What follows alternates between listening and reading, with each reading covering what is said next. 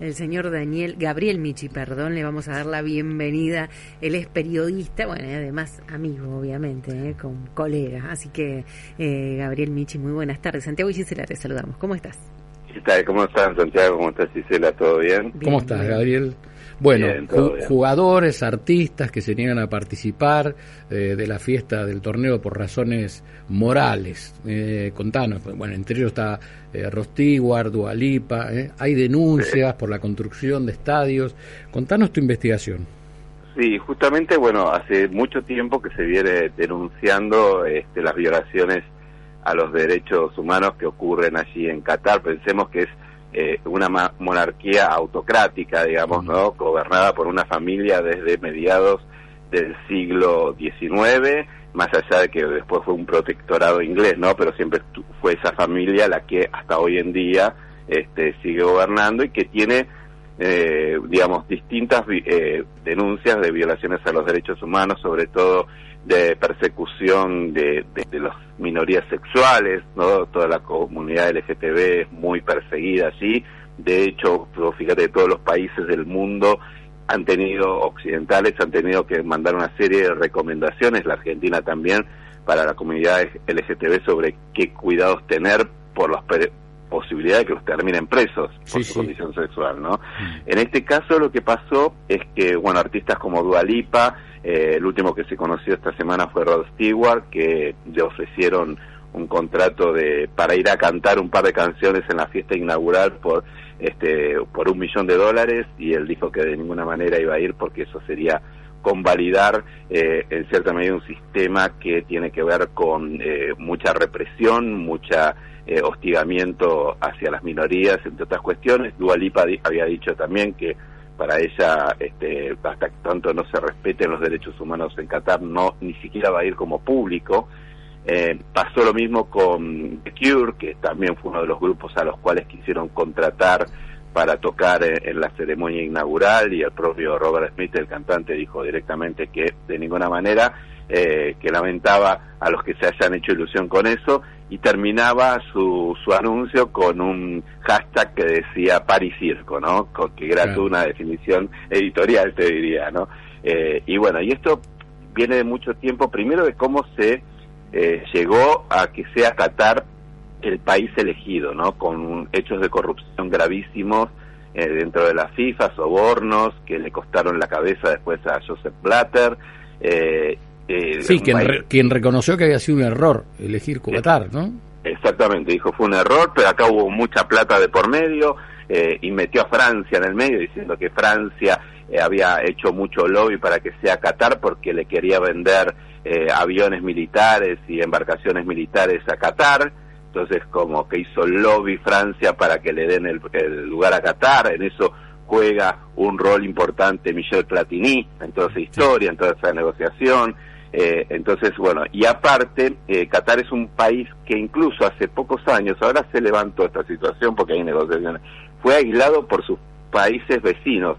Ya Qatar es un pequeño país que está, eh, la única frontera terrestre que tiene es con Arabia Saudita, ¿no? Pero los demás países, y Arabia Saudita también, le cerraron su comercio por reconocer o por denunciar que financiaba el terrorismo internacional, ¿no? Entonces, eh, y a todo esto se suma, creo que quizás lo más grave de todo, que tiene que ver con lo que ha pasado con la construcción de los estadios, donde según una investigación que hizo The Guardian, hasta marzo del 2021 habían muerto alrededor de 6.500 obreros, esto dice The Guardian.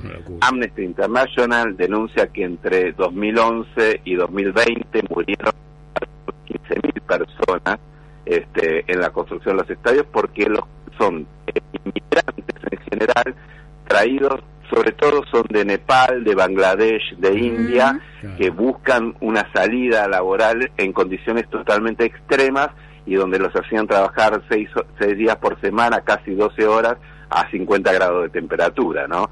Este, así que no, eh, eh, eso es lo más grave de todo y es un poco lo que justifica en cierta medida este boicot de algunas figuras, ¿no?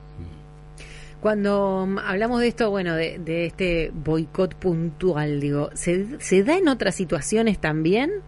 ¿Se dio en la historia un registro de esto? Mira, yo recuerdo que cuando fue el mundial, por ejemplo, siempre hay, eh, lo decía, este, lo decían ustedes al principio, ¿no? Porque este, Santiago lo mencionaba con el dato de lo que pasó, que en los mundiales en general hay protestas. En Rusia lo hubo por el tema también de la persecución de las minorías y de la oposición, hubo protestas que, que después quedan invisibilizadas por el fervor mundial. En Brasil hubo muchas protestas con respecto a también a la corrupción vinculada a la construcción de los estadios. Siempre algo aparece, bueno, en Argentina en el 78 nosotros teníamos toda la demanda internacional este, por las violaciones a los derechos humanos que ocurrían aquí en plena dictadura eh, y bueno, eso este, fue, según la dictadura, era una campaña anti-argentina, ustedes se acordarán, ¿no? Sí, sí. Pero siempre hay de este tipo. Lo que pasa es que nunca, eh, digamos, el episodio en sí tenía que ver con eh, un hecho tan terrible como la muerte directa de personas. Acá, digamos, eh, la dictadura utilizó en cierta medida el mundial para, tapar. sus atrocidades, pero en este caso es todas las muertes que tienen que ver con, con este mundial tienen que ver con haber desarrollado esta parafernalia este, vinculada al mundial, ¿no? Perfecto. Sí, digamos que el Mundial, eh, estoy leyendo tu nota, eh, le costará unos 220 mil millones de dólares. Eh. Bueno, acusado de muchas violaciones de los derechos humanos. la verdad, y esperan un millón y medio de visitantes. Exactamente, va a ser récord en un montón de cosas, entre ellas, bueno, el costo, 220 mil millones de dólares, pensemos, es prácticamente la mitad del PBI de la República Argentina. Sí, sí, una locura, una locura. Una locura absoluta. Y aparte, eh, comparativamente con otros mundiales, eh, comparado con Brasil, creo que son 10 veces más de lo que costó el Mundial de Brasil, que ya de por sí tuvo sobreprecios gigantescos por el tema de la corrupción en las construcciones de los estadios, ¿no? Eh, o sea, ahí, y está bien, Qatar lo puede hacer, más allá de esto que les mencionaba por el tema de, haber sobornado a, la FIFA, lo puede hacer también porque este es el país con mayor PBI per cápita del mundo mm. gracias al petróleo y al gas, ¿no? Entonces, este, ellos tienen un PBI per cápita de unos 70 mil 70 mil dólares per cápita y lo ubican entre los con, con mejor eh, PBI per cápita. Lo que tiene es que es un país chico, es un país que tiene más o menos dos millones y medio de habitantes y el 90% son inmigrantes. Es decir, la, población local son apenas 250 mil, ¿no?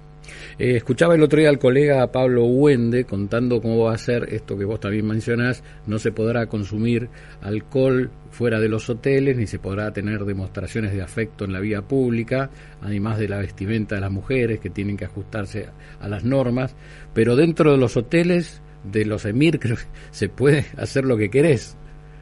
Sí, sí, porque es como que funcionaran como embajadas, digamos, los hoteles, en este caso. O sea, como que es un territorio neutro, sabiendo que eh, necesitan de que esos espacios funcionen de esa manera porque es la forma de atraer al público internacional, ¿no? Al turismo internacional. Y de hecho, uno de los lugares que más va a estar, digamos, como disonante en todo esto es este va a haber mucha gente viviendo en estos megacruceros gigantes que atraviesan el, océano que son de 3.000, 4.000 personas este, y que ofrecen quedarse justamente frente al puerto de, Qatar este, y este, vos vivís ahí en el barco con las comodidades que tienen cero, ¿no? Esto, esto es una novedad que tiene que ver con, obviamente, la, la geografía del lugar, ¿no?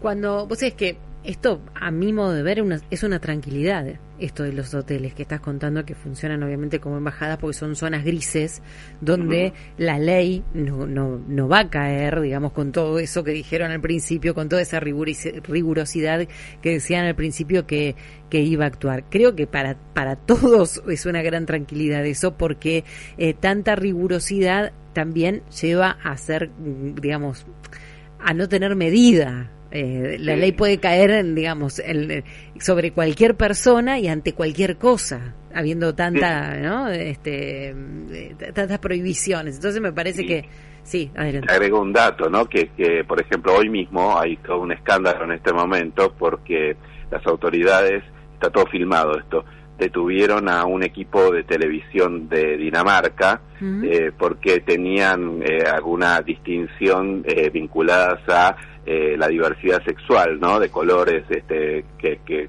apelan a la diversidad sexual en defensa justamente de los derechos de la comunidad LGTB y los, los, les cortaron la transmisión, casi se los llevan detenidos, ahora ah. tuvieron que pedir disculpas el gobierno de Qatar a Dinamarca y lamentablemente yo creo que esto va a repetirse por cómo, cómo funciona esta situación, ¿no? Eh, en este caso, eh, bueno, eh, hay algunos que van a participar del Mundial, pero que decidieron también mostrar su enojo con esta situación, por ejemplo, el caso del capitán de Inglaterra, que va a salir con un brazalete con los colores del arco iris en solidaridad de la comunidad LGTB.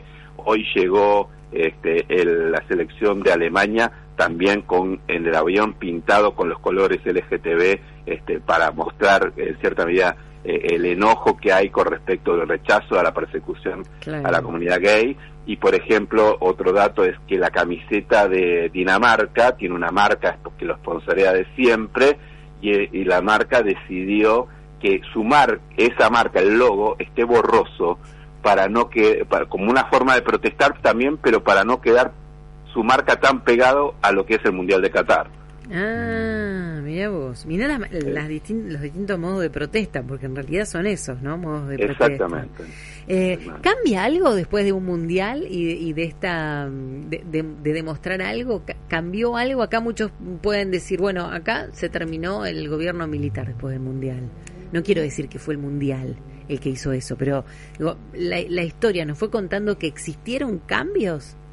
Mira, lo que hay, justo el otro día salió un informe en el Reino Unido muy interesante que analizaron los mundiales desde 1966 hasta acá y lo que produce el mundial por la por, la dinámica económica es que los países que, eh, que ganan los mundiales que los que ganan los mundiales al año siguiente ah, es, el año ese que ganan el mundial y si uno toma un año entero eh, sus economías crecen eh, en promedio un 0,5% del PBI.